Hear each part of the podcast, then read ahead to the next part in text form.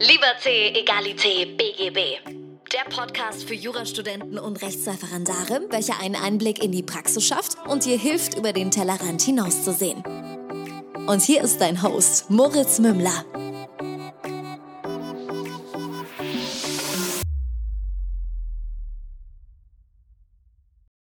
Herzlich willkommen zu einer neuen Folge von Liberté, Egalité, BGB. Mein Name ist immer noch Moritz Mümmler und ich begrüße dich ganz herzlich zu deinem juristischen Podcast. Heute habe ich den ersten Richter bei mir hier zu Gast. Wir haben Dr. Oliver Schnurr bei mir. Er ist Richter am Landgericht und gleichzeitig Repetitor. Wie das zusammen funktioniert, wie die Richtertätigkeit denn so ist, wie man da hinkommt und ähm, wie ist es als Repetitor zu arbeiten? Darüber werden wir heute sprechen. Lieber Herr Dr. Schnurr, herzlich willkommen im Podcast. Vielen Dank, Herr Mümmler. Freue mich, dass ich da sein darf. So, jetzt haben wir es endlich geschafft. Wir sind tatsächlich äh, gefühlt ein bisschen spät dran, weil ich habe ja jetzt mein zweites Examen schon geschrieben. Äh, wenn man Ihnen auf Instagram folgt äh, unter Assessor Klausurenkurs, dann könnte man dort ja gleich die äh, richtigen Tipps fürs Assessor-Examen mitnehmen, so wie ich das verstanden habe.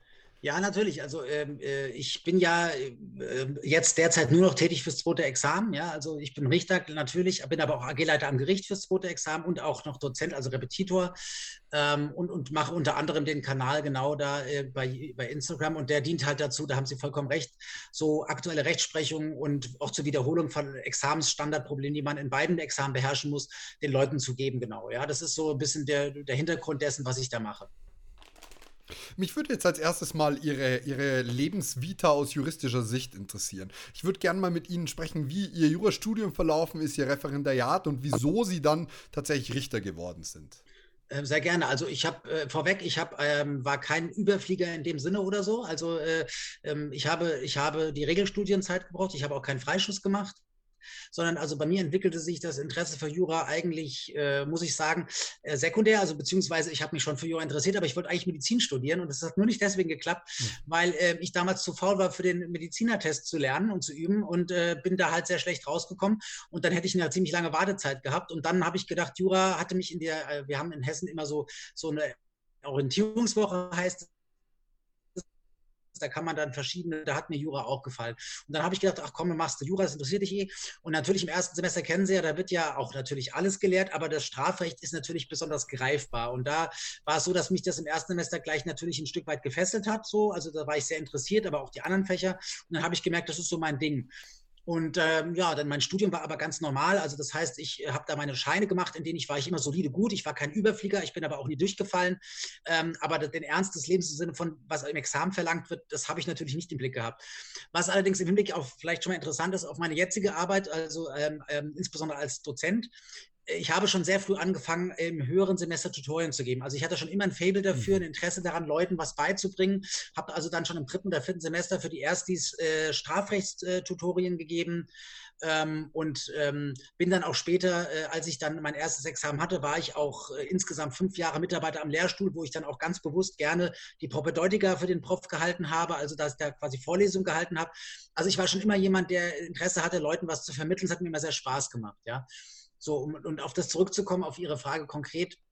Also ich habe dann, wie gesagt, ich, ähm, ich, weiß gar nicht mehr, neuntes oder zehntes Semester habe ich Examen gemacht. Also wie gesagt, auf gar keinen Fall Freischuss. Ich glaube, es war das neunte. Ich war auch ein Jahr im Rap ganz normal. Ich habe mir nichts selber beigebracht. Ich, ich habe hab so einen klassischen Werdegang. Und ich muss sagen, wo ich gemerkt habe, äh, dass mir Jura liegt, das war tatsächlich in der Examensvorbereitung, so stressig die auch natürlich ist. Ich habe gemerkt, dass diese Verknüpfung von Inselwissen mir liegt und dass ich äh, gemerkt habe, dass ich auch eine, das ist auch übrigens heute noch ein Vorteil in meiner richterlichen Arbeit, da werden wir vielleicht ja nochmal drauf kommen. Wir haben als Richter heute sehr, sehr viel zu tun, also durch die Stellenkürzung, die es ja überall gab, wegen der schwarzen Null im Haushalt. Ähm, also die, die Arbeitsbelastung ist gar nicht mehr vergleichbar mit vor 10, 15 Jahren, als ich angefangen angefangen habe. Das ist überhaupt nicht vergleichbar. Und ich profitiere persönlich davon, dass wie damals auch ich eine sehr, sehr schnelle Auffassungsgabe habe. Und das hat mir halt auch schon damals äh, erstens nicht nur geholfen, sondern das habe ich auch gemerkt. Und dadurch habe ich dann auch gemerkt in der Examensvorbereitung, als die Noten auch einigermaßen gestimmt haben in den Probeklausuren und auch ich gemerkt habe in den Lerngruppen, die ich hatte, also kann ich jedem nur raten, Lerngruppe ist auch mal was ganz Gutes. Ähm, äh, wirklich, mhm. weil man verschiedene Komponenten hat, man lernt was, man muss vor anderen was vortragen, man diskutiert mal über einen Fall juristisch. Also das ist sehr, sehr wichtig. Äh, habe ich wirklich sehr von profitiert in beiden Examen, dass ich Lerngruppen hatte. ja, und dann ähm, war es das erste Examen, muss ich sagen, war sehr gut und ich war sehr glücklich. Und dann war mein Werdegang insoweit vorherbestimmt, dass ich gesagt habe, also Jura ist mein Ding und äh, mein Wunsch war eigentlich schon damals, nach dem ersten, wenn es das zweite zulässt, ich würde gerne Richter werden und nebenbei Dozent sein oder Repetitor. Also ich wollte nie an die Uni wissenschaftlich. Ne? Ähm, das war nie so mein Ding, äh, obwohl ich wissenschaftlich interessiert war. Ich habe ja auch eine Doktorarbeit geschrieben. Aber ähm, das, ich wusste, ich will, ich will nicht in diese Lehrebene nur. Ich wollte so eine Mischung haben. Und ich muss sagen, äh, auch heute noch, ich bin da total glücklich, weil ich wirklich alles mache, was ich mir vorgenommen habe. Ich bin nämlich einerseits Richter in der Praxis tätig und andererseits bin ich aber noch Dozent und kann Leuten wirklich auch äh, ja, Wissen vermitteln. Und das ist eine schöne Mischung. Ja. Das freut mich. Also es freut mich wirklich, wenn Sie da ihre, ihre Interessen kombinieren können. Es ist äh, tatsächlich sehr, sehr spannend, weil wir heute mehrere Sachen haben, über die ich mega gerne mit Ihnen sprechen möchte. Zum einen ist es natürlich Ihre richterliche Tätigkeit, ähm, gerade wenn, wie Sie da hingekommen sind als Landgericht. Aber gleichzeitig möchte ich dann auch noch mal ein bisschen auf das Repetitor-Dasein eingehen, wie das sich denn auch äh, zusammen äh, findet und wie man denn auch, so wie ich das verstanden habe, leiten Sie auch eine Arbeitsgemeinschaft für Referendare, genau. wie man denn tatsächlich den Interessenkonflikt der potenziell bestehen kann zwischen Repetitor-Dasein und Arbeitsgemeinschaftsleiter. Mhm. Aber jetzt fangen wir mal bei der richterlichen Tätigkeit an. Wie ist es so, wenn Sie tatsächlich über jemanden Recht sprechen? Wie, wie fühlt sich das an? Wie war das am Anfang? Weil das stelle ich mir schon als sehr, sehr mächtige Position natürlich vor. Und ähm, Sie entscheiden ja praktisch über das Leben eines, eines Menschen in dem Fall. Ja, also ähm, da haben Sie vollkommen recht. Und ähm, das ist auch wirklich eine Sache, mit der muss man sehr gewissenhaft umgehen. Und da bin ich jetzt auch ganz ehrlich. Ähm, ich bin äh, in der, pra also ich war immer ähm, tendenziell, ich war immer in Zivilrecht solide. Ich habe immer ordentliche Klausuren geschrieben, übrigens im Examen, im ersten Examen, die beste Klausur, die ich je äh, geschrieben habe vorher. Also deswegen äh, wirklich getroffen dann im Examen, Treffer gelandet. Nein, aber ich war immer ganz gut. Aber ich muss sagen, ich war von Haus aus Strafrechtler. Ich habe auch im Strafrecht promoviert. Und in der Praxis bin ich jetzt tatsächlich Zivilist, wie wir sagen, geworden. Also ich bin Zivilrichter aus wirklich Leib und Seele und Strafrecht macht mir in der Praxis überhaupt keinen Spaß. Ich war auch mal zwei Jahre im Schwurgericht, dazu kann ich gleich noch mal was erzählen. Aber um eher auf Ihr Thema zu kommen, ähm, die Verantwortung ist groß und das ist auch ein Aspekt, unter anderem, warum ich inzwischen gerne Zivilrecht mache, weil in Zivilrecht geht es in meinen Augen Entschuldigung, mit Verlaub, nur um Geld. Und über, über mir ist die nächste Instanz mit dem Oberlandesgericht, äh, die auch alles neu verhandeln mit Beweisaufnahmen, wenn es sein muss und so weiter straft sitzen. Darüber ist nur der BGH. Bei uns heißt es immer so schön, wenn Sie ein revisionsfestes Urteil schreiben, dann wandert der möglicherweise, ich war ja im Schwurgericht, lebenslang in den Bau, um es jetzt mal ganz deutlich zu formulieren. Und diese Verantwortung, die hat, also da muss ich wirklich sagen, das ist immens und ich bewundere die Leute, die das immer machen können. Ich wollte, ich war ja, wie gesagt, zwei Jahre mal dort, ich sage zwangsweise, klingt jetzt hart, aber da wird, wurde ich hinversetzt äh, aus äh, internen Notwendigkeiten und weil der damalige, mit dem ich ähm, äh, Vorsitzende, der heute auch noch bei uns in Darmstadt Vorsitzende ist, mit dem ich heute auch noch sehr gut befreundet bin, äh, mich unbedingt haben wollte, da musste ich da mal hin, weil da einfach eine Lücke wurde, äh, zu, zu schließen war.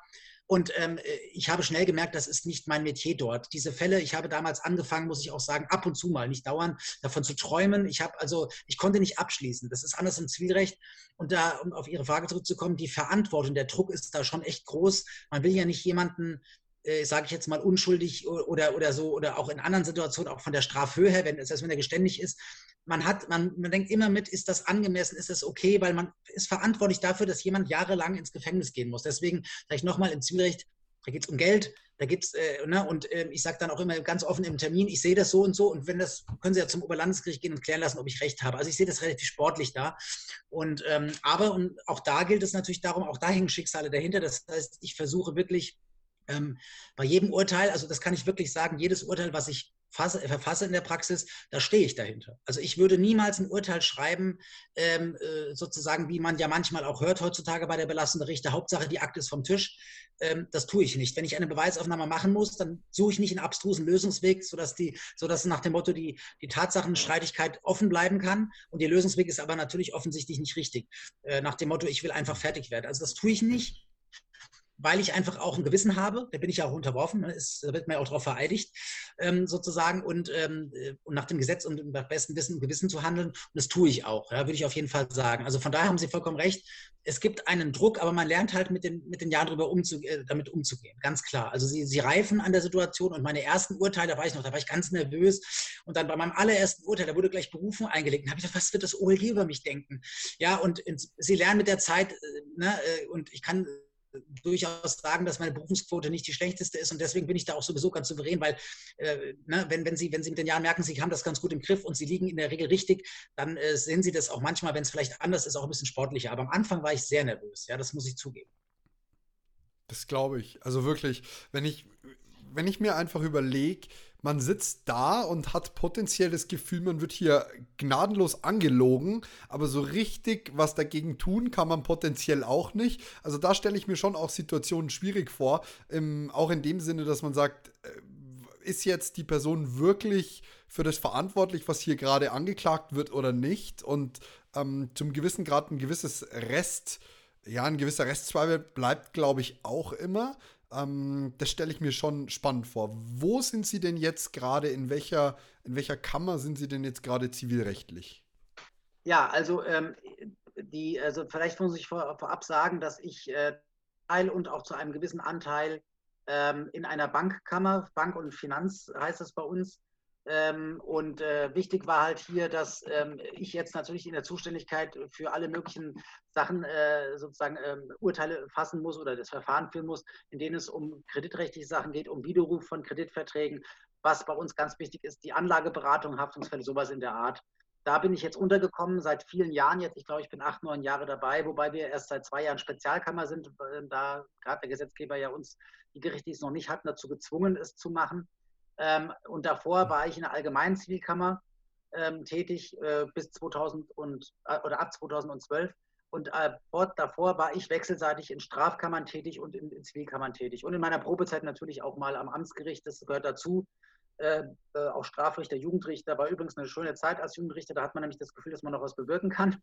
Aber ähm, also der, derzeit bin ich in der, in der allgemeinen Zivilkammer gemischt mit, mit der Spezialkammer für Banksachen. Mhm.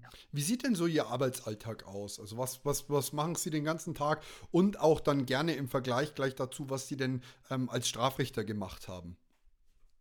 Also derzeit ist es so, mein, mein normaler Arbeitsalltag geht so. Also ich, äh, wer meine Posts kennt äh, von meinem Feed, der wird wissen, dass ich immer sehr früh aufstehe und das mache ich nicht mit Wecker, sondern ich habe einfach schon seit Ewigkeiten eine äh, ihre Uhr, die manchmal auch verhext ist und blöd ist im Urlaub zum Beispiel, aber sie ist da. Und ich stehe meistens spätestens ohne Wecker schon seit zig Jahren, also denk, oh, so, soweit ich zurückdenken kann, um, um 5 Uhr morgens auf, sogar eher früher manchmal und ähm, bin deswegen, ähm, habe Kinder, äh, ne, eine eine Frau mit Kindern, äh, eine Familie und da kümmere ich mich morgens auch ein bisschen drum. Wir haben aber eine klare Einteilung, wie das läuft. Und ich bin dann meistens schon äh, zwischen sieben und halb acht am Gericht, weil ich einfach jemand bin. Ich war schon immer ein Früharbeiter. Und das Erste, was ich morgens immer mache, ist dann, da kommt der klassische Zutrag. Ich habe das manchmal, ich poste es ja aus Spaß, die Türme, die da manchmal auf mich morgens warten, in meinen Stories äh, allerdings nur. Ähm, und ähm, dann wird erstmal der Zutrag abgearbeitet. Das kann manchmal schnell gehen. Schnell heißt eine halbe, dreiviertel Stunde dauert es immer. Es kann aber auch mal sein, dass so viel drin ist, was aktuell auch schnell eilig ist. Dann kann es auch mal zwei Stunden oder länger dauern. Also es ist wirklich so eine, eine, eine Wundertüte, die man da morgens erlebt. Und danach, wenn ich das erledigt habe, dann äh, habe ich so meine Wochenplanung für mich. Was habe ich an Verkündungstermin? Was habe ich an Termin für nächste Woche vorzubereiten? Welche Urteile muss ich schreiben? Da mache ich mir immer am Anfang der Woche so eine Struktur, ähm, wo sozusagen ein, ein, ein Muss-Teil drin ist, das heißt eine Pflicht, dann einen mehr, wo man sagt, wenn ich das noch schaffe, wäre toll. Und dann gibt es noch so die, die sagen, oh, wenn ich das noch schaffen würde, die, als Goodies, das wäre perfekt für die Woche. So. Mhm. Also so ein bisschen eine Einteilung mache ich mir ganz klar, so eine Wochenstruktur. Und dann arbeite ich halt, äh, wie gesagt, ähm, Tag für Tag meine Pflichten, die ich mir vorgegeben habe, ab und schreibe für die Fälle. Ähm, äh, ne, also ich bin jemand, das äh, wird ja jeder, der Referendariat macht, vielleicht auch schon kennen, ähm, dass das nicht jeder Richter macht. Also ich gehe tatsächlich mit einem schriftlichen Votum, Word-Dokument in die Verhandlung. Das heißt, ich habe einen Tatbestand bis zu dem Zeitpunkt und eine rechtliche Lösungsskizze bis zum Zeitpunkt, wo die Schriftsätze gerade da vorliegen, weil ich einfach gemerkt habe, zum einen, bin ich äh, dann damit meistens gut vorbereitet, kenne die Akte auch gut und dadurch habe ich die, eine relativ gute Vergleichsquote, weil die Leute halt wissen, von was ich rede und nicht das Gefühl haben, der Richter sagt einfach mal so aus Spaß, ach, machen Sie doch mal 40, 60, man kann es gar nicht erklären. Und darüber hinaus ist es so, selbst wenn es keinen Vergleich gibt, bin ich halt immer also wenn ich später ein Urteil schreiben muss, habe ich einfach schon was vorgearbeitet und habe nicht mehr die Arbeit, wie es viele Kollegen haben, die ganz am Ende dann die gesamte Akte mit einem Diktatgerät da sitzen. Das irgendwie, also das könnte ich gar nicht. Also das ist eine, eine Geschmackssache, wie man das macht. Es gibt Kollegen, die können das perfekt, ich könnte es nicht. Und deswegen, also so, so ist meine Arbeitsweise und diese Geschichten, diese Boten, die werden dann von mir geschrieben. Dann äh, Richtung Mittag kommt dann äh, auch, äh, weil dann schon die erste kleinere Tiefe vielleicht auch kommt, ähm, sozusagen. Äh, dann mache ich dann irgendwelche Beschlüsse, einfach alles, was so gemacht werden muss. Und ähm, ich habe jetzt durch Corona, muss ich sagen, früher nicht so, habe ich auch auf den Geschmack auf Homeoffice gekommen. Das heißt also, ähm, auch wegen den Kindern natürlich, weil ich meiner Frau auch ein bisschen helfen musste wegen Corona, weil natürlich meine, meine Tochter ist auch in der Schule, mein Sohn kommt jetzt in die Schule und da gab es natürlich auch Lockdown und alles. Und ähm, dementsprechend haben wir, da habe ich auch versucht, ihr ein bisschen unter die Arme zu greifen. Und dementsprechend arbeite ich jetzt auch nachmittags oft von zu Hause aus oder äh, und ähm, auch teilweise dann mal, nachmittags auch mal gar nicht und dafür dann abends. Also ich teile mir das halt ein. Also meine Kernarbeitszeit ist allerdings immer von morgens bis am, sagen wir mal, frühen Mittag, Nachmittag bei Gericht. Und dann äh, ist es meistens so, wenn alles, was ich bei Gericht machen musste, weil ich die Akten zu schwer sind und ich mitnehmen will oder so, äh, dann, dann ist es oft so letzte Zeit, seit es Corona gibt, dass ich durchaus auch zu Hause arbeite. Ja? Und ähm, mhm. wie gesagt, es ergibt sich jeden Tag was Neues. Das ist auch das Interessante. Manchmal ist es auch nervig, dass sie nie wissen, was da auf sie zukommt im Detail. Sie haben ja, ist nicht planbar, oder? Ist nicht genau, es ist relativ planbar. Sie wissen, was sie zu tun haben, was sie machen müssen. Sie wissen aber nicht noch, was dazukommt. Und der schlimmste Fall ist immer in Anführungszeichen der schlimmste Fall, wenn sie gerade an einem schweren Fall sitzen und dann kommt die Geschäftsstelle rein und guckt schon und äh, verzieht das Gesicht und sagt, ich habe da eine Einstweilige für Sie. Und dann müssen Sie dann, äh, und, und, dann müssen Sie gucken, erstmal, und dann können Sie alles schlägen und stehen lassen, müssen sich damit befassen, weil es kann ja sehr eilig sein. Ne? Also das sagt nochmal, ähm, das kann auch schön sein, die Abwechslung, aber es ist manchmal auch stressig, dass, dass Sie halt vom Grunde jeden Tag, wie gesagt, auch schon beim Zutrag, Sie wissen nicht, was die bunte Tüte ergibt. Ja. Ja, ich kann es nachvollziehen. Ich habe äh, mich jetzt in den letzten Monaten damit beschäftigt, dass ich gerne Rechtsanwälten dabei helfen möchte, produktiver zu arbeiten und denen bei Struktur helfen möchte, auch bei Digitalisierung. Und ich habe aber festgestellt, dass es so ein, zwei, drei Rechtsgebiete gibt, die so absolut gar nicht plan- und strukturierbar sind. Da zählt zum Beispiel das Strafrecht drunter. Wenn du jemanden hast, der einfach gerade eine Haftvorführung hat, beziehungsweise halt äh, Untersuchungshaft oder wie auch immer es geht, dann ist halt so, ja, da kann ich nichts vorher planen und strukturieren. Das kommt oder es kommt halt nicht. Und das kann ich schon nachvollziehen, gerade als Richter, wenn sie da eine Einstweilige reinbekommen, dann ist natürlich äh, jetzt entscheidend bitte. Also ja. Äh, ist ja schön, dass das zumindest äh, in, bei Ihnen am Gericht noch so funktioniert, weil so wie ich das Gefühl habe, gibt es auch Gerichte, wo man eine Einstweilige mal schnell schickt und dann hat man drei Wochen später eine Antwort, so nach dem Motto. Ja, das ist die Unabhängigkeit. Ne? Also es hört sich jetzt blöd an, nicht falsch verstehen, aber ich meine, mich kann auch keiner zwingen, dass ich mich sofort ransetze. Und es gibt auch Situationen, das sage ich auch ganz offen, ähm, ähm, äh, ja, ich, wenn ich mal nachmittags nicht da bin, äh, so zum Beispiel, das ist ja meine Unabhängigkeit, dass ich auch von zu Hause arbeiten kann. Sie müssen wissen, ich pendel halt jeden Tag 50 Kilometer eine Strecke zum Gericht.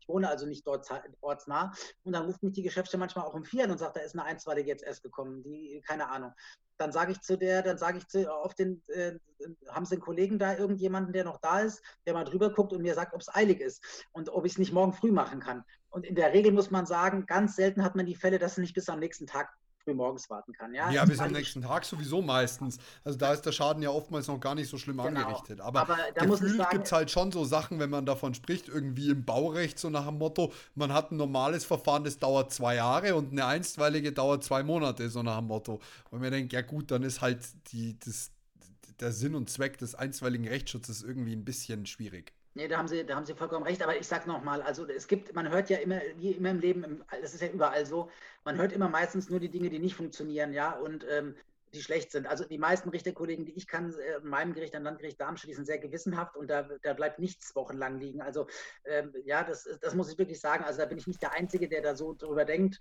Ne, ähm, ähm, das muss ich wirklich einfach sagen. Wir sind ein relativ junges Gericht. Das heißt, wir haben wirklich sehr, sehr viele relativ junge Richter. Das heißt, zwischen 30 und 45. Das ist relativ jung noch. Und das merkt man auch, dass bei uns da noch, ähm, dass da auch, äh, denke ich schon, äh, ähm, der Wille da ist, so gut wie möglich, weil das muss man auch sagen, äh, durch Corona hat uns das auch zurückgeworfen, ne, weil wir konnten auch drei Monate nicht verhandeln. Die Klagen, die neuen sind trotzdem weiter eingegangen. Ähm, und äh, wir, also ich zum Beispiel auch und auch viele Kollegen, wir schieben eine riesen Bugwelle vor uns her an Fällen, die wir eigentlich schon längst erledigt hätten, aber die halt, wo wir herschieben, weil wir nicht hinterherkommen, die, die Fälle abzuarbeiten. Ne? Es war ja vorher schon schwierig. Also es war ja, ja vorher schon so, dass es wenig, ja. wenig äh, Personal gab. Und wenn ich mich nicht ganz täusche, gehen in den nächsten zehn Jahren, ich glaube, 40 Prozent aller Richter und Richterinnen in Ruhestand.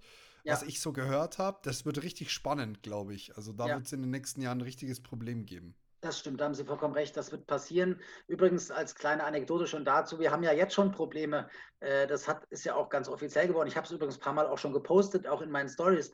Ähm, die, die Einstellungsvoraussetzungen in vielen Bundesländern, so gehört Hessen auch, äh, sind deutlich gesunken, weil die, weil die keine Leute mehr finden. Also wir haben öfters wirklich vakante Stellen gehabt, monatelang, wo dann gesagt wurde, wir können das nicht mehr aufrechterhalten. Äh, der Rechtsschutz des, des Bürgers muss sozusagen weiterhin ermöglicht werden. So geht das nicht. Und dann wurde uns oder dem Gericht gesagt, wir haben keine Bewerber. Also die Bewerber, die da ja, sind, Wahnsinn. sind schon vergeben an andere Gerichte. Wir haben niemanden. Also jetzt haben sie halt angefangen, was ich gerade schon gesagt habe, vor einem halben Jahr, dreiviertel Jahr, glaube ich, die, Einstellung, die Einstellungsvoraussetzungen runterzuschrauben ähm, und äh, dementsprechend dann auch mehr Leute äh, rekrutieren zu können. Ich weiß halt nicht, ob das der richtige Weg ist, ehrlich gesagt, aber das ist eine andere Frage. Ja, wenn es halt keinen anderen Weg gibt, oder? Also jetzt, wenn wir mal darüber sprechen, für mich wäre ja persönlich der Staatsdienst äh, eine Strafe schon fast. Also es liegt aber meiner persönlichen Natur geschuldet und meiner kindlichen Prägung, die ich von meinen Eltern mitbekommen habe, die mir gesagt haben, werd alles nur nicht Beamter. Warum ist, macht Ihnen Ihr Job viel Spaß? Also was wären jetzt so Argumente, die man ins, ins Feld führen könnte, zu sagen, naja, äh, lieber Moritz Mümmler, überleg dir doch nochmal, ob es nicht äh, doch gar nicht so schrecklich ist. Also da kann ich, äh, es gibt zwei, also es gibt zwei Argumente, die auch natürlich jetzt, wenn wir Richter äh, jammern, ja, äh, jammern äh, sozusagen im, Sinne von, dass einfach tatsächlich personell, wie Sie gesagt haben, einfach nicht ausreichend ausgestattet sind. Das ist ja auch bekannt, das ist ja kein Geheimnis, dass es bei den Gerichten so ist. Ähm, und ähm, da wird auch oft als Gegenargument was in die Waagschale geworfen, was halt ein Totschlagargument ist, wo man auch erstmal nichts gegen sagen kann, aber natürlich kein Argument ist ewig, dass das so weitergeht. Das ist die Situation, dass ich sagen kann, es gibt zwei äh, wirklich Dinge, die mich äh, immer wieder, auch heute noch, unheimlich positiv stimmen. Und deswegen würde ich übrigens immer wieder Richter werden, auch heute noch, bei allem, was wir Negatives auch haben.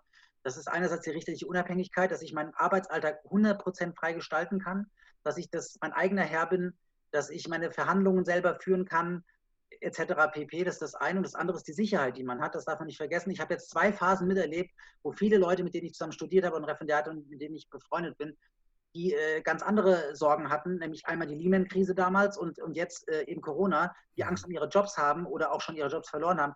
Das habe ich halt nicht. Ne? Ich bin Beamter, mir kann nichts passieren, ob ich jetzt arbeite oder nicht arbeite oder was passiert. Ich kriege meinen Gehalt jeden Monat überwiesen. Also ähm, Ne? Also das sind so Dinge, die wirklich, das muss man einfach deutlich sagen, die äh, vieles äh, auch überwiegen. Aber nichtsdestotrotz gibt es auch negative Dinge, die, die man auch erwähnen muss. Also ich habe gerade heute mit meinem Referendar darüber gesprochen, vielleicht hört er ja auch dann zu hier. Ähm, dass es halt auch, also dass es halt auch viele Dinge gibt, die natürlich negativ sind, die er auch mitbekommt. Also er hat heute wortwörtlich gesagt, naja, also wenn man sieht, die Arbeitsbelastung von Ihnen und von anderen, äh, die ich so mitbekomme, auch von den Referendarskollegen, das ist nicht gerade eine Werbung, um als neuer junger Richter hier für das Gehalt anfangen zu wollen. Ne? Und das ist so das Problem so ein mhm. bisschen, ja. Aber nochmal, ich kann ganz klar sagen, dass die, für mich persönlich, das ist natürlich eine subjektive Sichtweise, dass die Dinge, die, die, die zwei, die ich jetzt genannt habe, es gibt auch noch andere, aber das sind so die Kernpunkte, die überwiegen schon viel und äh, gerade auch die richtige Unabhängigkeit ist, äh, ist, ein ganz, ist wirklich was ganz Tolles und das, äh, das würde ich nie mehr missen wollen. Wir hatten meinen mein Papa hier auch im, im Podcast, der ist seit 40 Jahren Anwalt. Und das ist das, was er auch immer wieder wiederholt und sagt, Moritz, also das ist was, das ist unfassbar wertvoll an ähm, noch gar nicht mal nur das Beamtengehalt, sondern vielmehr auch die Situation, dass einem niemand aufs Dach steigen kann. Es kann niemand kommen und sagen, so, du musst jetzt das und das machen oder du musst die und die Menge bearbeiten und wie auch immer. Ähm, gleichzeitig ist allerdings auch was, was ich immer gehört habe als Nachteil, ist dieses äh, in der Gehaltsstufe aufsteigen geht, soweit ich das erfahren habe, nur nach Alter, also beziehungsweise nach Berufsjahren, also sprich nicht nach, ich habe so und so viel geleistet, ich habe jetzt eine Beförderung verdient, sondern es wird immer nach Berufsjahren befördert, so wie ich das verstanden habe. Nein, also man muss vor, vorweg sagen, ähm, bei uns gibt es äh, im Verhältnis zur freien Wirtschaft extrem wenig Beförderungsmöglichkeiten. Wenn Sie überlegen, wenn ich jetzt, also ich bin R1, ich bin richtig am Land Gericht, ja, ähm, ich will auch gar nicht mehr werden, ähm, sozusagen, weil ich bin da mit meinem Job zufrieden und ich mache nebenbei meinen Kram, der mir sehr viel Spaß macht. Aber davon abgesehen, äh, nur damit Sie mal wissen, die nächste Beförderungsstelle wäre R2. R2 ist bei uns, dann sind Sie entweder Vorsitzende Richter am Landgericht oder Sie sind Beisitzer am Oberlandesgericht. Und R3, also die nächste Stufe, da werden Sie schon Vorsitzende Richter am Oberlandesgericht. Also Sie sehen, mhm. und wer wird das schon? Also da ist eine begrenzte Möglichkeit, als Richter so aufzusteigen. Das wird dadurch kompensiert, dass wir, glaube ich, bis zum 55. Lebensjahr oder ich weiß gar nicht wie lang, kriegen wir jedes Jahr pauschal äh, in, in der Erhöhung der Vergütung äh, mit, wie Sie schon gesagt haben, mit der altersentsprechenden Erfahrung, Berufserfahrung, ne, sagen die dazu. Ähm, das heißt also, mein Gehalt steigt äh, kontinuierlich an, ähm, äh, sozusagen auch. Aber ich kann Ihnen auch sagen, das ist jetzt auch nicht die Welt, aber es ist doch zumindest mal etwas, was man so ein bisschen spürt. Und wenn Sie allerdings befördert werden wollen, dann müssen sie sich abordnen lassen, entweder ans Oberlandesgericht oder ins Ministerium, müssen da bei uns heißt es immer das dritte Staatsexamen machen, weil sie kriegen dann eine Art Zeugnis über ihre Arbeitsleistung die neun Monate. Und wenn das stimmt, dann können sie sich bewerben auf eine Beförderungsstelle, auf die R2-Stelle. Das wäre der nächste Schritt dann natürlich. Also man kann von der R1-Stelle nicht auf eine R3 springen, das ist unmöglich. Man kann also sich nur hocharbeiten. Aber ich sage nochmal, Sie hören ja selber, also wer wird denn schon Vorsitzender am Oberlandesgericht? Also es ist schon, ja, klar. Ne, also deswegen bei uns ist es sehr begrenzt alles. Ja. Nee, das verstehe ich. Ähm, es ist ja, also es hat seine Vor- und seine Nachteile, glaube ich. Man hat ein, äh, eine irre Rente ja dann, wenn wir das mal so betrachten, wenn wir jetzt mal aus dem Gesichtspunkt rangehen. Also da muss man in der freien Wirtschaft schon lange arbeiten, dass man solche Rentneransprüche denn bekommen kann, so wie ich das verstanden habe. Ähm, allerdings ist man natürlich auch in dem limitiert. Aber äh, das haben jetzt schon mehrere, die im, ähm, beim Staat arbeiten oder beim, beim, beim Land arbeiten, erzählt. Es ist auch so ein bisschen klar, als Richter, man hat eine hohe Arbeitsbelastung, aber ähm, wenn sie wollen, haben sie eine 40-Stunden-Woche, so nach dem Motto, und gut ist. Also, das ist natürlich immer, sie wirken sehr pflichtbewusst, das glaube ich auch. Und ich glaube auch, dass das bei Gericht wirklich so ist. Ähm, allerdings ist ja dann, es ist, es ist eine Disziplin. Es ist, sie disziplinieren sich selbst, um die Arbeit noch zusätzlich abzuarbeiten, aber halt auch aus Freiwilligkeit raus, so wie ich das verstehe. Richtig. Also, ich muss vorweg sagen, Sie haben eins recht. Diese richterliche Unabhängigkeit die ist natürlich ein Einfalltor theoretisch für Missbrauch. Also theoretisch, äh, sage ich jetzt mal, dürfte ein Landgerichtspräsident irgendeinem Richter, der sagt, ich gehe jeden Tag nach drei Stunden, dem kann er nicht einfach sagen, äh, das darfst du nicht. So. Mhm. Aber natürlich gibt es technische Mittel, ähm, ne, also sozusagen schon, es gibt auch disziplinarrechtliche Mittel, wenn der da quasi bewusst irgendwie die Arbeit verweigert. Ne? Ich, also nur mal laut gedacht jetzt. Ist, ich kenne keinen Fall, also das kommt nicht vor. Aber ich sage nur, es gibt theoretisch die Situation, und Sie haben recht, in der freien Arbeitsgestaltung, wie ich ja vorhin gesagt habe, die ja wirklich positiv ist, kann ich natürlich sagen, ich arbeite nur so und so viel und, ähm, und vermeide Überstunden, das weiß ich. Und natürlich ist es auch so, das muss man auch ganz klar sagen, äh, wer macht denn freiwillig Überstunden? Es kommt natürlich darauf an und ich versuche auch selber Überstunden zu vermeiden, indem ich sage, äh, ich will das auch so in den Griff kriegen. Aber wenn es mal passiert, dann passiert es halt, dass man halt auch mehr arbeiten muss. Und das ist alles. Also wie man damit konkret umgeht, da haben Sie vollkommen recht, da ist es nur sein eigenes Gewissen. Also vom Prinzip her, von außen ist das wenig steuerbar durch die richterliche Unabhängigkeit. Ja, wenig. Sehr, sehr spannend. Also vielen, vielen Dank für diesen Einblick. Ähm, das ist tatsächlich ja, vieles, was man irgendwie über das Referendariat mitbekommt, aber ähm, dann, dann doch nicht aus der, aus der Sicht mal so direkt. Ich würde gerne mal wissen, wie es dazu kam, dass Sie Repetitor geworden sind, beziehungsweise viel mehr eigentlich, wieso Sie Arbeitsgemeinschaftsleiter geworden sind. Also ich fange erstmal an mit dem Repetitor, weil das, das ist so ein Wechselspiel, aber da, das war das Erste. Ähm, ich bin äh, Repetitor geworden, erstmal aus Interesse, so blöd es klingt, weil ich äh, ja, wie gesagt, schon sehr früh angefangen habe, äh, als Tutor zu arbeiten, einfach gemerkt habe und äh, dass ich einfach gerne Leuten vermittle, dass mir das Spaß macht.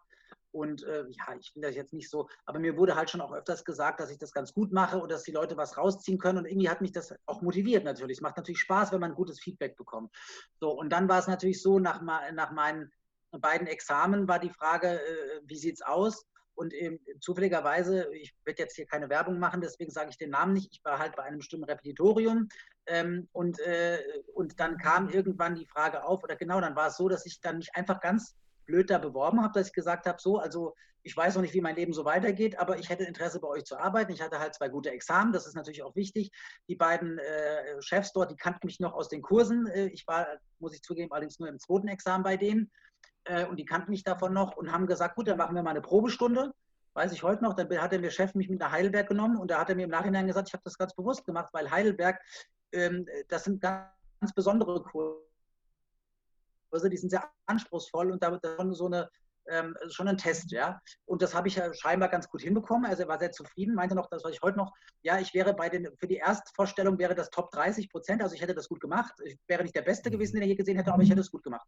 So, und ähm, ja, und dann haben sie mich gefragt, welche Interessen ich habe oder, oder was sie suchen, wo sie mich einstellen können. Und dann war es am Anfang so, dass ich sogar fürs erste Examen gearbeitet habe als äh, Repetitor. Und als ich dann äh, Richter wurde, ähm, äh, hatte ich natürlich nicht mehr die Möglichkeiten unter der Woche äh, vormittags oder nachmittags einfach, also ich hätte schon machen können, aber das wollte ich nicht, ne, äh, sozusagen das mir freizunehmen. Und dann, dann war die Frage, ob ich nicht jetzt fürs zweite Examen was machen will. Das heißt, äh, da, da werden dann eher Abendskurse gehalten, das wäre außerhalb der Arbeitszeit. Ne. Das habe ich dann auch erst mal am Anfang gemacht, habe aber dann gemerkt, ähm, dass mein Steckenpferd eigentlich eher so das Klausuren besprechen, der Klausurenkurs war das. Ne? Und dann habe ich mit meinen damaligen Chefs übrigens heute noch, das darf ich ruhig sagen, wir die einzigen auf dem Markt, die im zweiten Examen komischerweise eine, eine Besprechung anbieten. Es gibt ganz viele Anbieter, die, die mhm. halt äh, Korrekturen anbieten, aber mit einer Besprechung, was ja wirklich wichtig ist, dass die Leute auch fragen können, dass man, ne, dass man so ein bisschen äh, Bezugspunkt hat. Das sind wir immer noch die Einzigen und ähm, das kommt daher, dass wir das damals zusammen beschlossen haben, dass wir das aufbauen und das den Klausurenkurs damals habe ich aufgebaut und das ist jetzt so ein bisschen mein persönliches Ding äh, und ich mache halt auch noch als Repetitor noch ein paar Crashkurse für ZPO äh, 1 und 2 und Strafurteil, aber ich bin aus dieser normalen wöchentlichen Routine, der, der bin ich raus. Also ich mache jetzt äh, primär äh, am Wochenende Sachen, äh, unter der Woche versuche ich mir freizuhalten und habe halt jetzt noch mein zweites Standbein, was Sie ja gesagt haben, mit, ähm, mit, mit ab und zu mit diesen, äh, mit diesen Kursen, die ich da selbst gebe, durch, durch meinen Online-Klausurenkurs. Mhm. Wie, wie sehen Sie denn das Ganze? Also ich muss sagen, ich habe das so ursprünglich gar nicht mitbekommen gehabt, aber dann ähm, hat mir jemand gesagt, ja, hm, Interessenskonflikt, wie, Konflikt, wie auch immer. Ich kenne die Rechtfertigung, beziehungsweise es ist keine Rechtfertigung, aber ich kenne die Erklärung dazu schon. Und ich finde es aber sehr, sehr wichtig, dass man darüber spricht. Und mich würde es sehr interessieren, wie können Sie denn... Ähm, was ist denn die Erklärung dafür, dass sie beides gleichzeitig machen können? Dass sie sagen, einmal bieten sie das Ganze kommerziell an und einmal bieten sie das Ganze ja auch irgendwie als Arbeitsgemeinschaftsleiter an und dann ja noch ähm, außerhalb des Repetitoriums einfach selbst. Wie, wie fügt sich das zusammen? Also äh, da muss man sagen, ähm, vielleicht auch dazu als kleine Vorgeschichte, ich war ja auch Prüfer jahrelang. Ähm, ja, ähm, mhm. und das haben sie ja, mir gut, das auch noch. ja, ähm, ja äh, aber da konnte man auch selber steuern, wann man wie viel machen will. Ne? Also das muss man sagen, das war sehr steuerbar. Das war jetzt nicht so, dass man gezwungen war, jeden, äh, jeden Termin zu prüfen und zu korrigieren. Das war sehr steuerbar. Ne? Und das habe ich also auch auf, auf, auf ein relativ Minimaß zurückgeschraubt, weil, aber ich habe es auch gemacht. Aber das darf ich nicht mehr. Mir wurde irgendwann, glaube ich, vor drei Jahren gewesen oder so, wurde mir dann gesagt, nee, das geht nicht. Sie sind Repetitor und zwar fürs Zweite. Ich war damals äh, zu dem damaligen Zeitpunkt dann nur noch fürs Erste bewusst, also darauf reduziert. Da, auch da, obwohl ich überhaupt keinen Kontakt hatte dazu, wurde mir gesagt, nein, abstrakt, es geht nicht mehr. Ähm, wir haben da interne Richtlinien. Jemand, der Repetitor ist, darf nicht mehr Prüfer sein. Gut, dann ist es so. Jetzt kommen wir auf das Thema zurück mit AGs und überhaupt. Das ist kein Wertungswiderspruch in dem Sinne, weil äh, ich sehe das tatsächlich in allen Bereichen, egal ob als AG-Leiter oder äh, quasi als Dozent im Privatsektor, ja. Ähm, ich will den Leuten was beibringen und, äh, und, äh, und, und, ne, und bei dem einen verdiene ich vielleicht ein bisschen mehr dann noch nebenbei, bei der anderen AG ist ja klar, da gibt es dann nicht mehr so viel, aber ist trotzdem okay. Ich will damit nur sagen, eine Kollision gibt es da eigentlich streng genommen nicht äh, in dem Sinne. Und selbst wenn es eine gäbe, kann ich Ihnen ganz offen sagen, das ist dann im Staatsdienst, also für die Ausbildungssituation denen egal. Also ich habe zwar schon in meiner eigenen Münchenprüfung zweiten erlebt, ähm, dass eine meiner Mitprüflinge, eine Dame, die war in, in der Einzelausbildung bei dem Ölrechtler, der uns geprüft hat. Ich meine, sorry, das ist einfach objektiv so, dass da eine gewisse Vorbefangenheit positiv für die ist. Das habe ich auch gegönnt. Die ging auch nicht mit guten Noten rein, darum ging es überhaupt nicht. Aber das, hat das, das Ministerium wusste das, die, die, die teilen die ja zu und die wissen ja aufgrund der, der, also ne, die können, können ja auch, oder zumindest mal, wenn sie es nicht wissen, könnten sie jederzeit nachfragen bei dem jeweiligen, der prüft, ob der irgendeiner äh, sozusagen Einzelausbildung war. Das, das interessiert ihn nicht. Also es ist alles sehr relativ mit, der, mit diesen, mit diesen ähm, äh, sagen wir mal, äh, Überschneidungen, die dann irgendwo zu einer möglichen Nicht-Neutralität führen. Aber wie gesagt, das ist. Ja, gut, in der Prüfungssituation sehe ich es jetzt nochmal ein bisschen, äh, bisschen strenger, wo ich sage, okay, das, da, da ist definitiv ein Problem da, aber das ist ja das, was Sie gesagt haben. Da hatten Sie ja das ganze Repetitor-Geschichte einfach sehr reduziert gehabt und äh, aber ich habe äh, auf jeden Fall verstanden, ähm, beziehungsweise ich bin der Meinung, wir sind in Deutschland halt in der Situation, dass oftmals uns beschweren und sagen, ja, aber derjenige, der da jetzt die, die offizielle Arbeitsgemeinschaft äh, leitet, ist nebenher noch Repetitor. Und ich sehe es eigentlich eher andersrum. Ich sage, schaut euch mal an, ihr habt ein Riesenglück in der Arbeitsgemeinschaft. Ihr bekommt jemanden, der sonst dafür noch von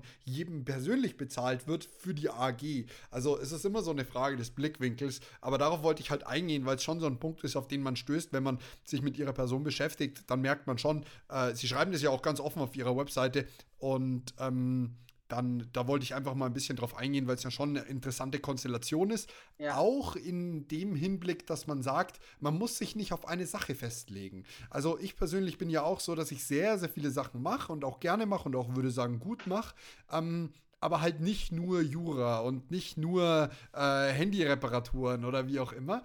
Und so ein bisschen ist natürlich ihre Tätigkeit auch. Die ist äh, zwar sehr juristisch von dem, von dem Gesamtumfeld, aber trotzdem in den verschiedenen Ausprägungen ja doch sehr unterschiedlich. Ja, also da, äh, auch da kann ich Ihnen wieder nur so stimmen. Sie haben also vieles heute schon gesagt, wo ich immer erstmal abnicken kann, ganz klar. Nein, also, ähm, also erstmal vorweg zu Ihrer allerersten Frage vielleicht die Geschichte mit der, mit der, ja, ich will mal nennen, Kollision zwischen der privaten Tätigkeit als Dozent oder Repetitor und äh, in der AG. Also ähm, der persönliche Eindruck, den ich ist, so wie Sie es eigentlich geschildert haben. Also wenn ich, äh, ich habe ja auch öfters, das passiert ja, ich mache ja auch Einzelausbildungen, Referendare, also ich habe durchgehend immer ein Referendar, immer, ja, das ist so bei uns am Gericht. Und ich hatte auch schon Referendare, die dann zufälligerweise bei mir in der AG waren, das, ne, so nach dem Motto, und ich bekomme das ja mit, die Leute sind ja froh drum, äh, weil es gibt ja nicht, sorry, mit Verlaub, das ist einfach das, der Gang der Dinge, das kann man auch offen aussprechen. Ähm, es gibt ja auch AG-Leiter, die zumindest mal nicht so berühmt sind dafür, was sie da machen. Und bei mir zumindest ist es so, dass mir das immer gesagt wird, dass die Leute froh sind, weil sie wissen, dass ein, jetzt mal egal, wie ich das mache, das sollen andere bewerten. Ich sage nur, ähm, ein gewissen Content ist da, eine gewisse Mühe ist da, weil, äh, weil ich einen mhm. Anspruch an mich selber habe. Das ist auch egal, ob ich privat das mache oder dort. Ich habe einfach einen Anspruch an mich selbst äh, sozusagen. Und ich glaube, dass die Leute, so wie Sie gesagt haben, ich glaube, wenn man, äh, wenn man äh, jemanden hat, der doziert und das macht, das kann nur ein Vorteil sein, weil derjenige weiß, was er tut, also wie er es auch tut, ne? weil es gibt bei uns Kollegen, die sind fachlich top. Aber ich glaube einfach, ähm, dass der ein oder andere, und der macht das deswegen auch nicht, dass er nicht geeignet wäre, das den Leuten beizubringen. Also das ist der Unterschied. Die sind fachlich super. Den können Sie hingehen und fragen. Der, der ist äh, einerseits fachlich top, aber auch pragmatisch. Aber ob der eine AG leiten kann und den Leuten das vermitteln kann, das sind zwei völlig verschiedene Dinge. Also deswegen würde ich eher sagen, das ist ein Vorteil. Und äh, um zum Abschluss zu kommen an der Stelle, ich glaube auch, dass die, die Leute das so empfinden. Ja. Das ist schön. Das ist ja. sehr gut. Das freut mich auch, weil das kann ich genauso unterschreiben. Nur weil jemand fachlich gut ist, ist er nicht gleich didaktisch gut. Und da habe ich alles erlebt, leider in meiner Ausbildung. Ähm, lassen Sie uns mal auf das Thema eingehen. Wie schreibe ich denn eine gute Assessor-Klausur? Also, Sie haben vorhin gesagt, Sie gehen mit dem Tatbestand äh, in die Verhandlung rein und so ein bisschen gefühlt äh, habe ich mal bei Ihnen auf dem, auf dem Kanal gesehen, was schreibe ich denn zuerst? Äh, die Entscheidungsgründe oder den Tatbestand? Und dann hatten Sie da einen sehr, sehr eindeutigen Hinweis gegeben und tatsächlich habe ich es mir auch wirklich zu Herzen genommen, wirklich so durchgezogen und ich kann sagen, wenn der Tatbestand steht, geht alles andere etwas leichter. Ähm, wie, wie schreibe ich eine gute Assessorklausur? Also erstmal, was das Wichtigste ist, ähm, dass, also eine Assessorklausur besteht aus Bausteinen. Ja, Sie müssen sich das so vorstellen. Im ersten Examen haben Sie nur Gutachten geschrieben. Entschuldigung, nur, es ist, es ist schwer, das erste Examen. Überhaupt keine Frage. Bitte nicht falsch verstehen. Aber im zweiten Examen haben Sie so viele Baustellen und Bausteine. Sie haben einen Tatbestand, Sie haben einen Tenor, Sie haben ein Rubrum, Sie haben eine Zulässigkeitsprüfung äh, im Urteilsstil auch noch.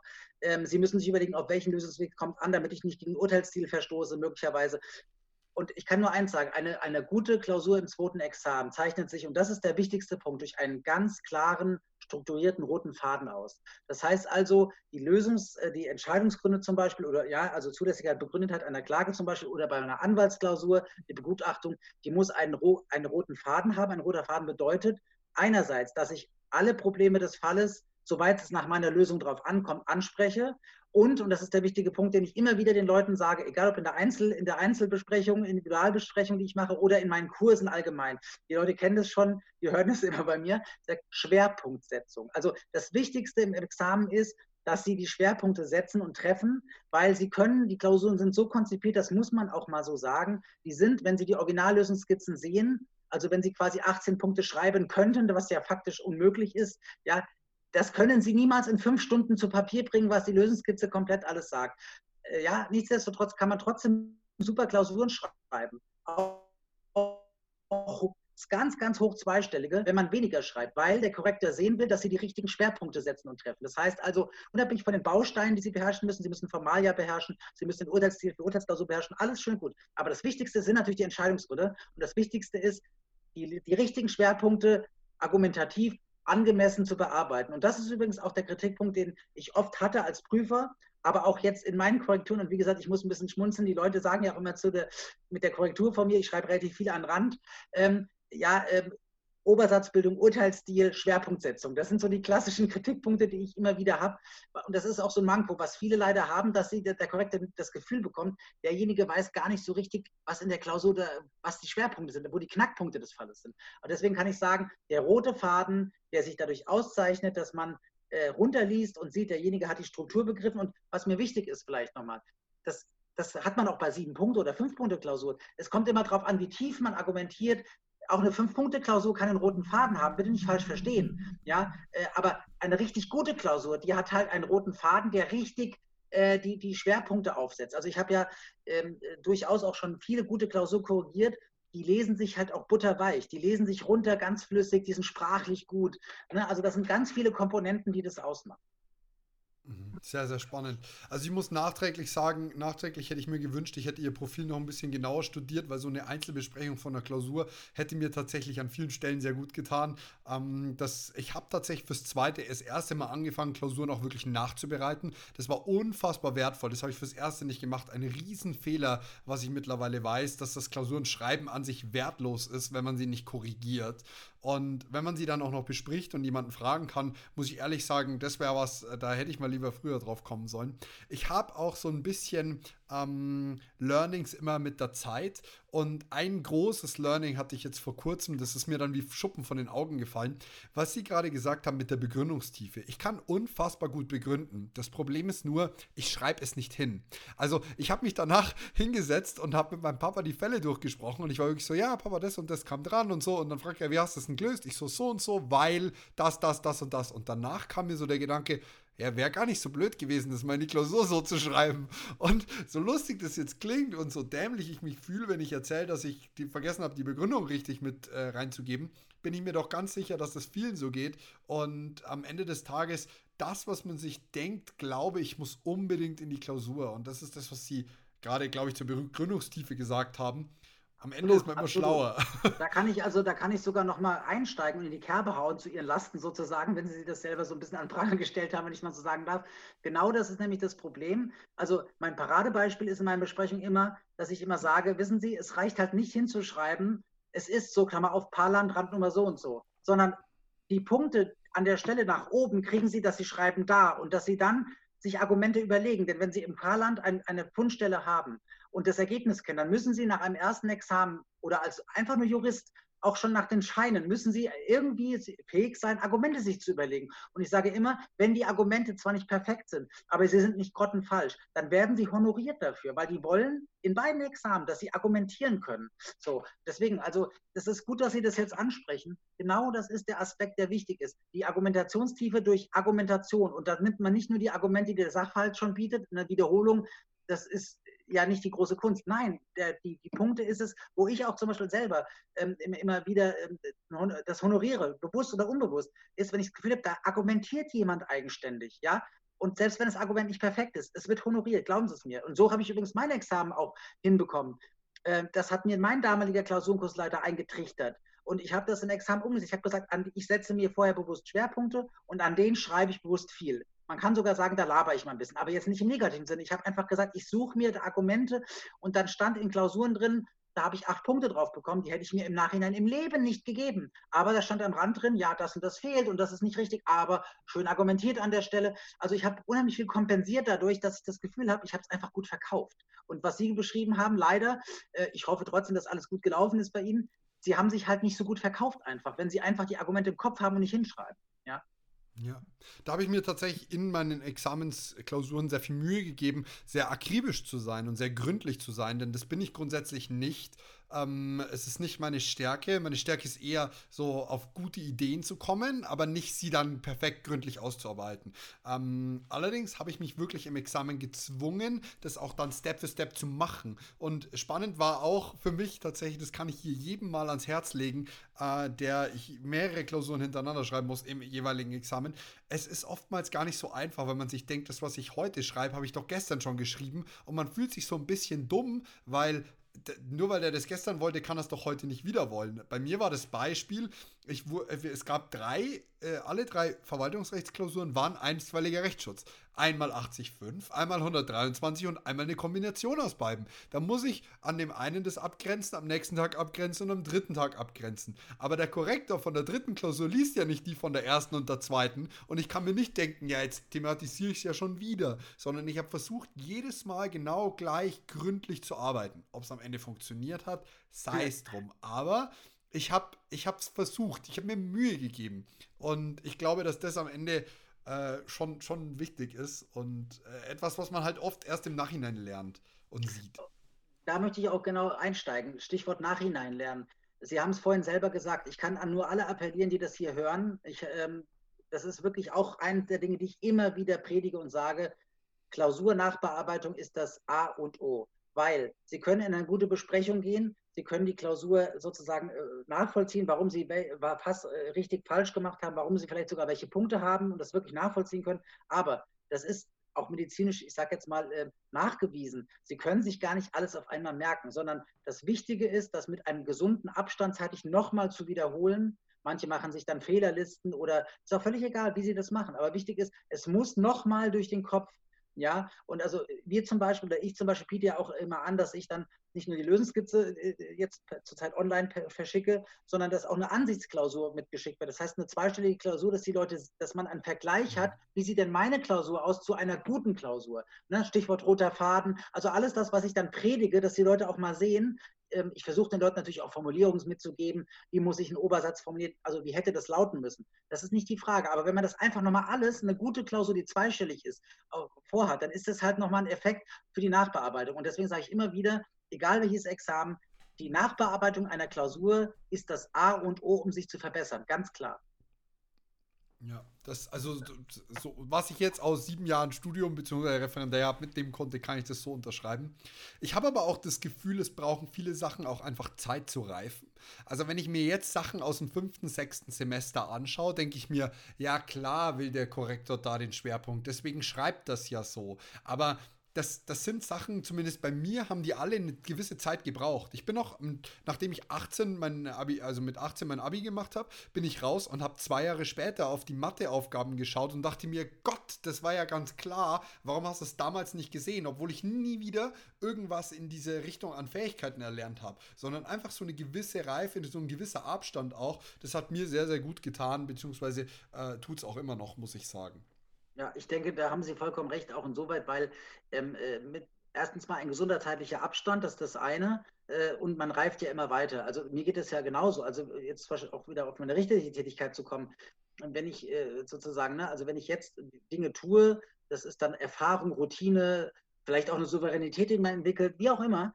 Ähm, gegenüber vor einigen Jahren oder am Anfang, das kann man nicht vergleichen. Man entwickelt sich weiter, man reift und ähm, nur man muss halt versuchen, jetzt kommen wir auf das Thema Examen zurück, dass diese Reifung auf den Zenitpunkt läuft. Das heißt also auf das Examen, auf das Examenstermin. Es nützt ja nichts, wenn Sie ein Jahr später wissen, wie es geht, sondern Sie müssen es da leider wissen. Und das ist der Punkt. Ja. Deswegen sage ich ja auch, Klausurentraining ist halt wichtig, um genau den Ernstfall zu üben und die Fehler zu minimieren. Ich sage immer auch, es ist nicht schlimm, Fehler zu machen. Es ist schlimm, sie wieder zu machen.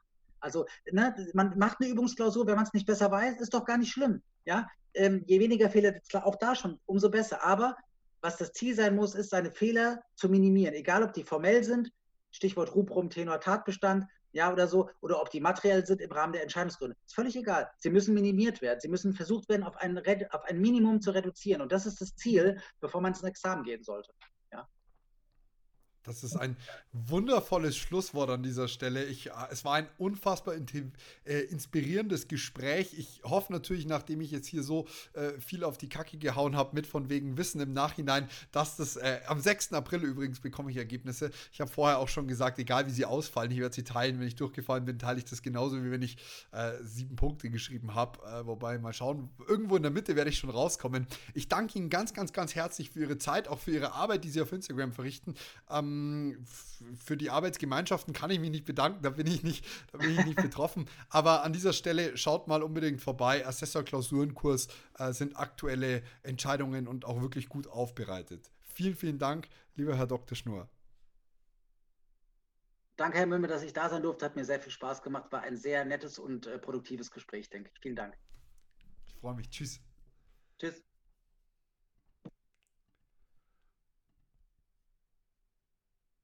So, hervorragend.